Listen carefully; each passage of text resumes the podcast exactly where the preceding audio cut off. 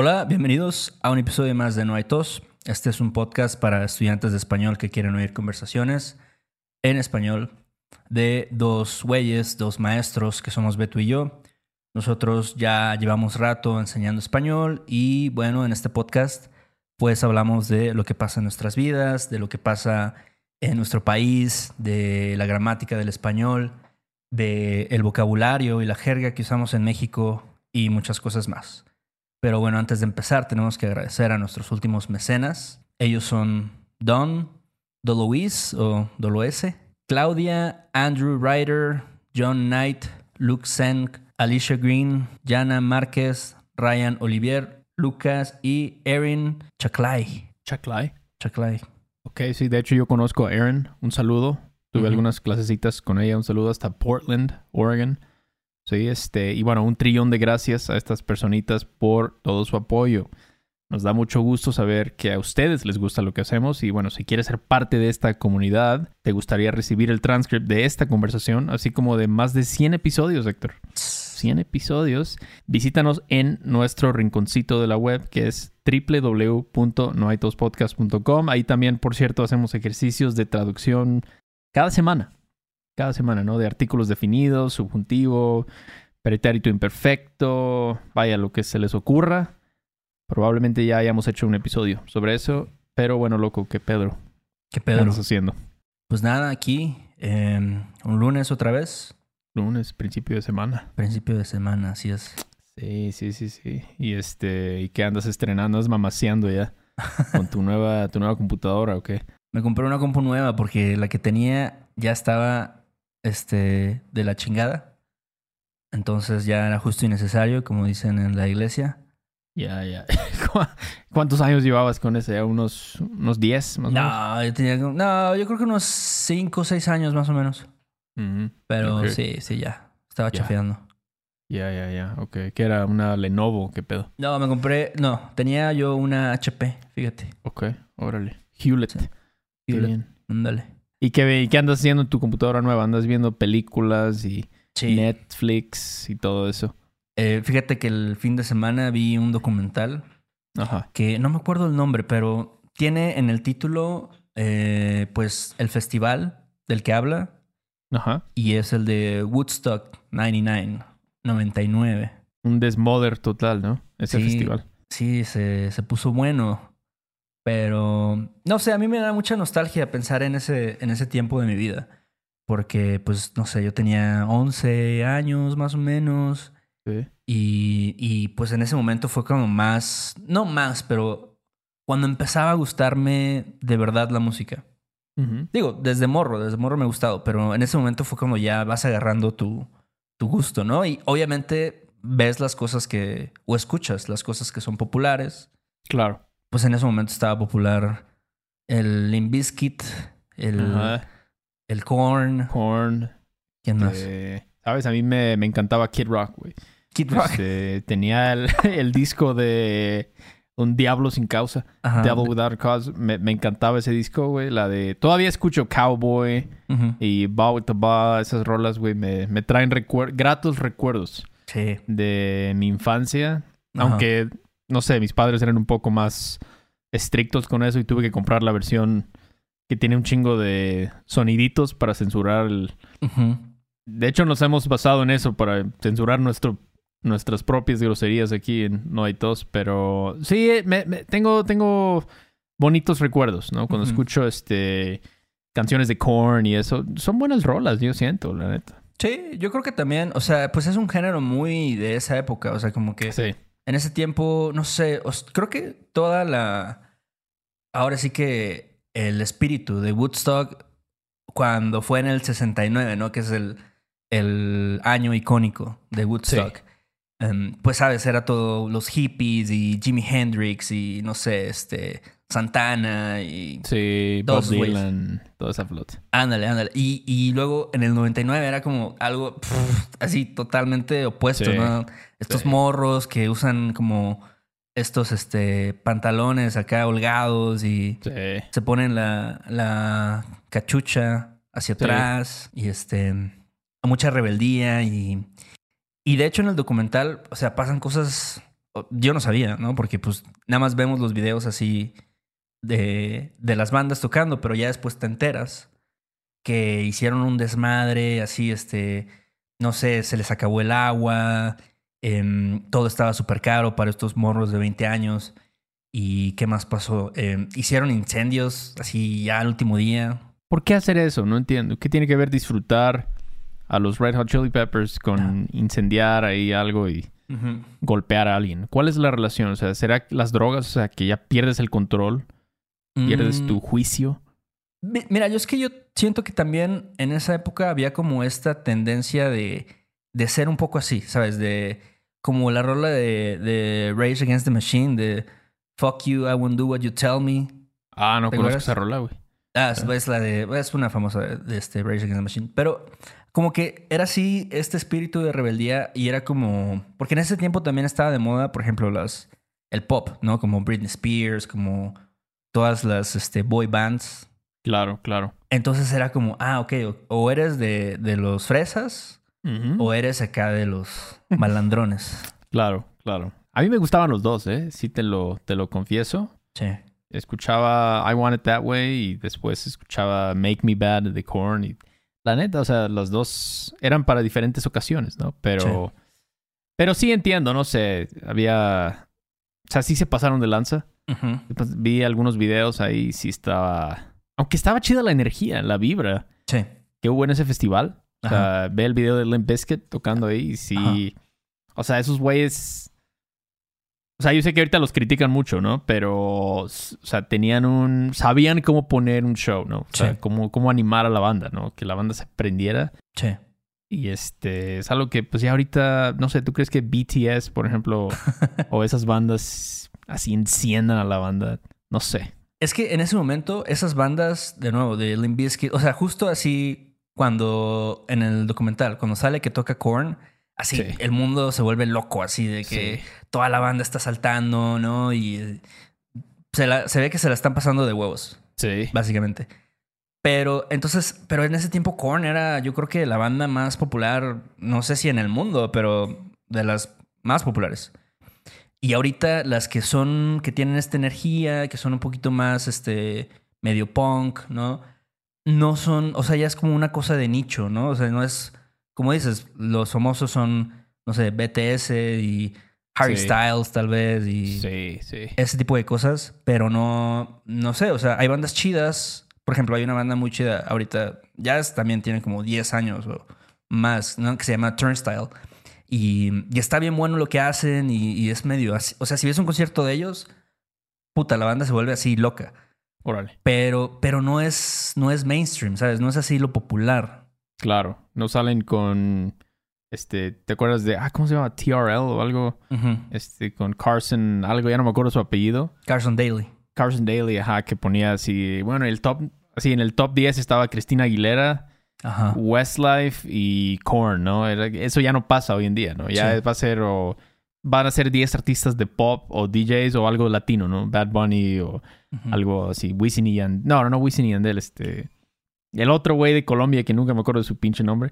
Pero sí ha cambiado, sí ha cambiado. O sea, Sí. antes había, se daban mucho las bandas. Yo tenía, yo tenía 10 años exactamente, Exacto. 99, y sí, este, no, pues ni de pedo me iban a dejar ir ahí.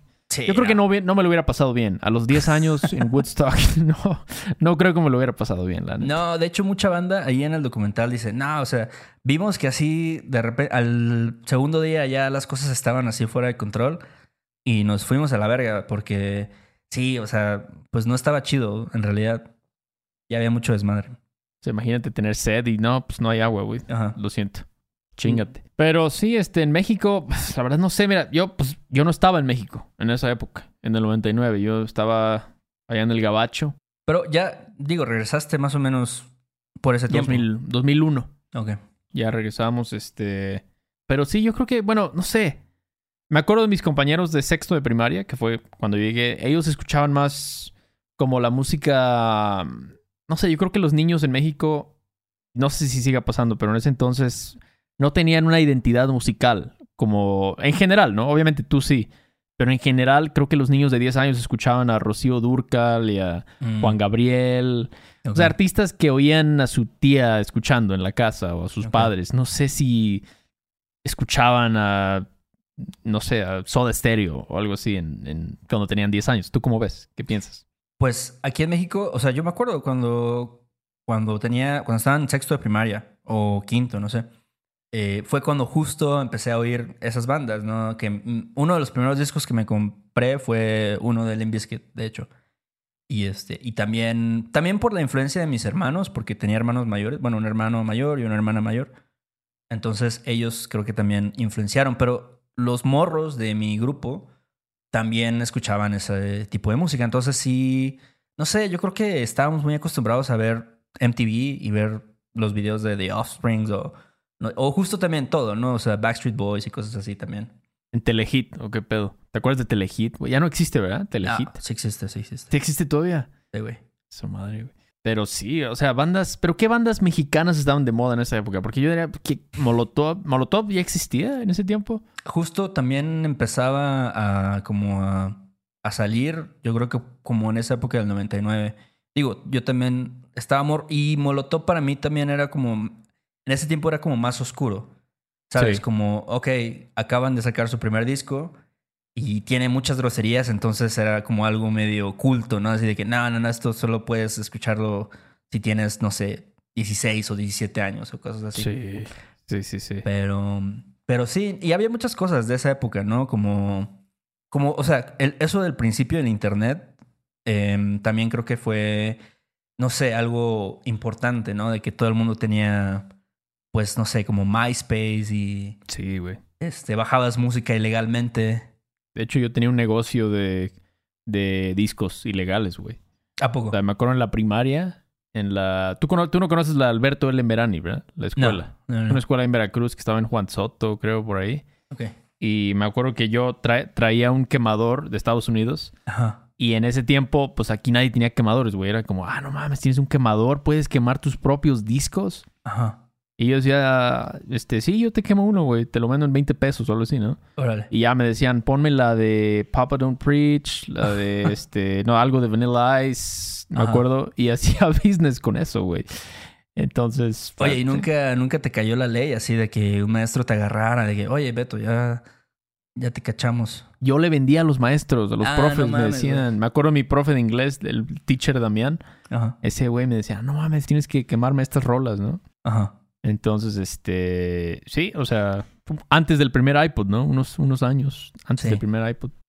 Órale, yo no sabía eso. Pero este, incluso hasta los maestros. Es que en ese tiempo, como, o sea, yo creo que como era algo nuevo, Sí. todavía ni siquiera se veía mal. ¿Sabes? El hecho de, de bajar música ilegalmente y quemarla y luego venderla. O sea, no sé, era como, ah, esto es lo más normal del mundo.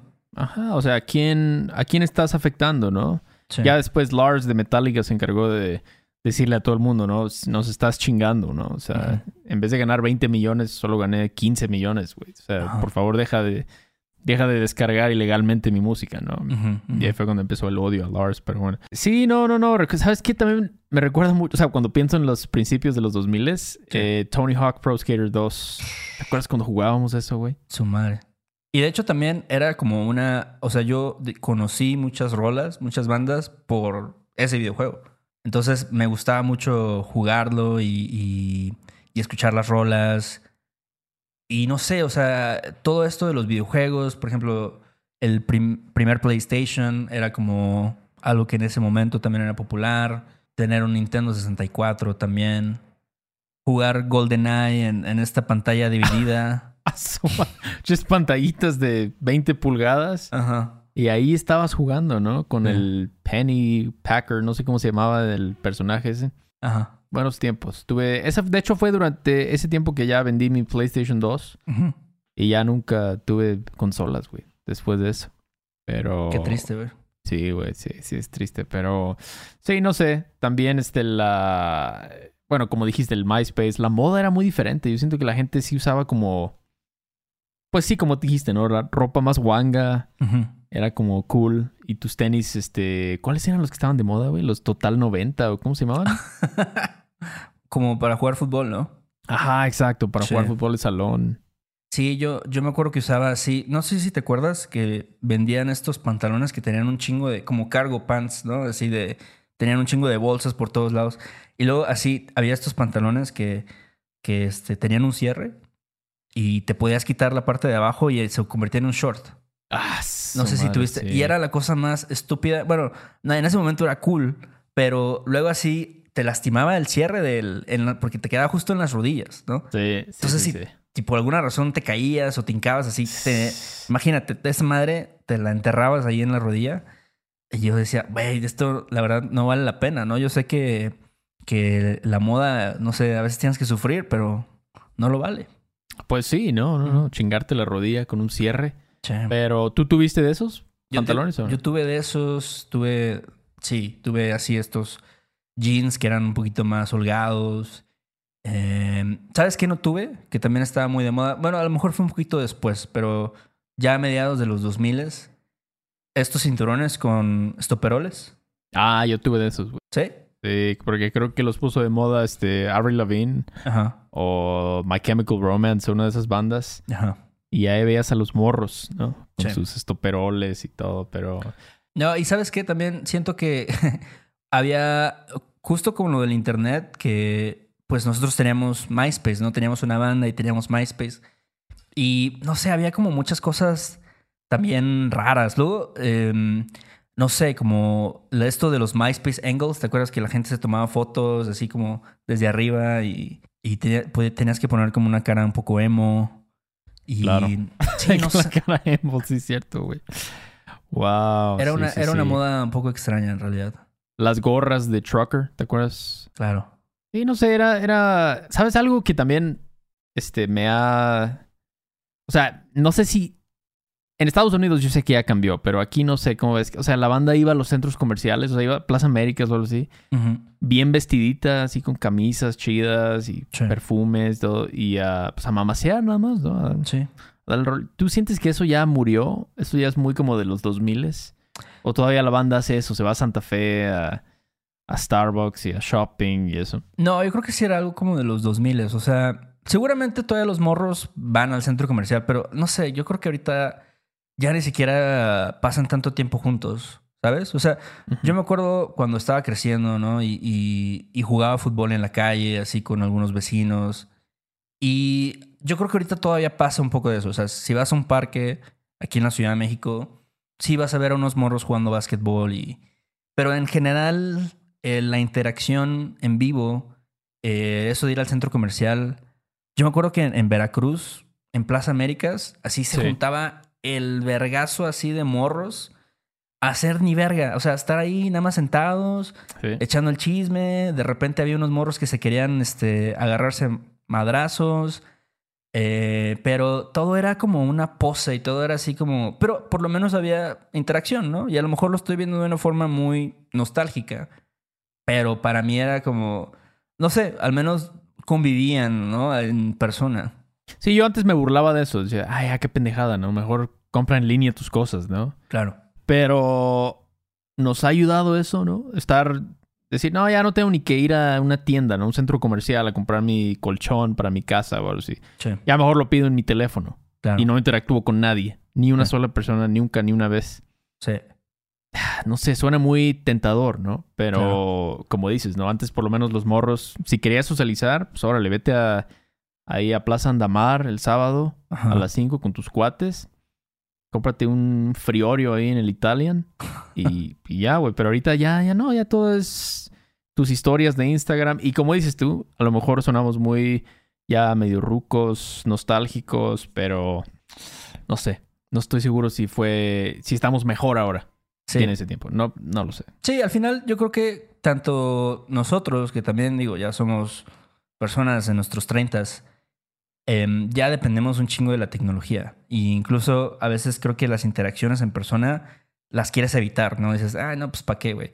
Y hasta, no sé, personas un poco más, más grandes que nosotros, mayores, también. Y pues sí, es, es un poco extraño, ¿no? El perder ese, ese contacto que, que, o sea, en ese momento todavía existía, ¿no? O sea, nadie tenía un teléfono, teléfono inteligente. Sí. Solamente estaban como estos flip phones, ¿no? Así de que lo abrías Ah, y, eso era la parte cool de tu teléfono. Sí, ¿no? Que se abría. Este, pero yo me acuerdo mi primer teléfono lo tuve también en los 2000, güey. Un Motorola. Ajá. Con el clásico, la clásica pantalla ese que tiene como 16 píxeles en toda la pinche pantalla. Y tiene el jueguito ese de la serpiente, o tenía, no sé si los vendan todavía, pero todo, vimos toda esa transición, ¿no? De cuando nació WhatsApp y los apps de Facebook y la muerte de Pure Volume. Pero te recomiendo que veas este documental. Yo creo que también te va a causar un poco de nostalgia y, y te va, o sea, vas a ver algo que no sabías, ¿no? Sobre este... Porque de nuevo, nosotros vimos los videos y los bajamos de internet y así decías, ah, esa gente se le está pasando de huevos. Pero en realidad no estaba tan chido. Tengo que verlo. Te digo que estaba viendo el de Nuki en vivo y como que sí me causó un impacto. Claro. Pero tengo que ver el documental. ¿Dónde está? ¿En, en Netflix? En el, en el Netflix. En el Netflix. Ajá. Muy bien. Pues bueno, entonces, bueno, aquí se rompió una taza, Héctor. Ya, ya sabes lo que significa eso. Este, ya vámonos a chambear, perseguir la chuleta, como se dice. Y este, bueno, los que siguen escuchando esta charla nostálgica, un poco triste, agridulce, sobre los 2000, les recuerdo que si quieren obtener el transcript para ver cómo anda su comprensión auditiva en el español, lo pueden hacer en nuestra página de Patreon. Y bueno, visítenos en nuestra página web, noaitospodcast.com, si quieren más información sobre nosotros. Incluso si quieren tomar una clase de conversación con nosotros, quieren ver cómo andan, eh, pues bueno, ahí lo pueden hacer. ¿Y qué más, loco? ¿Qué se me va? ¿Qué se me está yendo? Gracias a las personas que nos han escrito reseñas ahí en Apple Podcast. Eh, ¿Quién fue? Un veracruzano, un paisano. Un paisa. Un paisa nos escribió. más? Lindsay, que creo que es tu estudiante. Lindsay, un saludo a Lindsay, mi estudiante. Sí, un, gran saludo. Muchísimas gracias por dejarnos estos comentarios. Este, sí nos ayudan mucho, ¿no? Como les decimos cada semana, nos ayudan muchísimo a llegarle a más gente. Y bueno, ¿qué más, Héctor? Chequen este video en YouTube, ahí va a salir pronto. Y bueno, también saben que tenemos mercancía, eh, pueden verla también a través de nuestra página web si quieren escribirnos un mensaje, un, no sé, una mentada de madre, también lo pueden hacer ahí en nuestra página web. Y pues ya, todo. Pues ahí luego, ¿no? Sobres, Beto. Pues ahí nos vemos. Ay, qué bonito es volar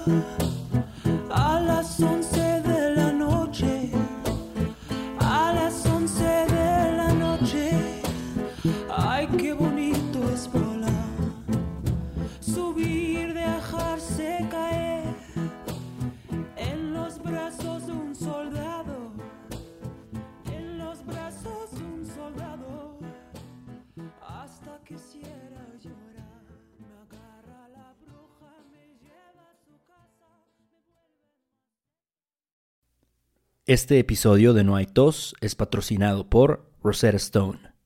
Si además del español deseas aprender otro idioma y no sabes cómo empezar, Rosetta Stone es la mejor opción para ti. Es una forma inmersiva y progresiva de aprendizaje que usa imágenes, historias, diálogos y más para ayudarte a comunicarte con fluidez en el idioma que quieres aprender. Además, tiene la mejor tecnología de reconocimiento de voz para obtener retroalimentación de tu pronunciación. Está disponible desde tu computadora, tu tablet y tu teléfono y puedes hacer las lecciones en línea o descargarlas para completarlas sin conexión a internet cuando quieras. Con la membresía de por vida puedes pagar ahora y nunca tendrás que volver a pagar una cuota de renovación. Nosotros sabemos que aprender un idioma nuevo puede ser abrumador, así que deja que Rosetta Stone te guíe en el proceso por un tiempo limitado, puedes tener acceso de por vida a los 25 cursos de idiomas que ofrece Rosetta Stone con un 50% de descuento. Canjea hoy mismo tu 50% de descuento en rosettastone.com diagonal tos. rosettastone.com diagonal tos. ¿Estás listo para convertir tus mejores ideas en un negocio en línea exitoso? Te presentamos Shopify. Tal vez no lo sabías, pero nuestro podcast More Than Mamis es un negocio y lo empezamos por supuesto para desahogarnos y hablar sobre la maternidad, no para convertirnos en expertas de ventas y del e-commerce. Así que sí, necesitábamos ayuda para vender nuestro merch y poner en marcha nuestra tienda. ¿Y cómo suena con Shopify? Llegó otra venta. Shopify es la plataforma de comercio que está revolucionando millones de negocios en todo el mundo. Ya seas un emprendedor desde tu casa o desde donde sea, Shopify es la única herramienta que necesitas para iniciar, administrar y hacer crecer tu negocio sin dificultades. Con Shopify puedo gestionar pedidos, envíos y pagos desde cualquier lugar, brindándote toda la información y estadísticas de tus ventas al detalle. Regístrate para un periodo de prueba con tan solo un dólar al mes en shopify.com barra sonoro, todo en Ve a shopify.com barra sonoro para llevar tu negocio al siguiente nivel. Shopify.com barra sonoro.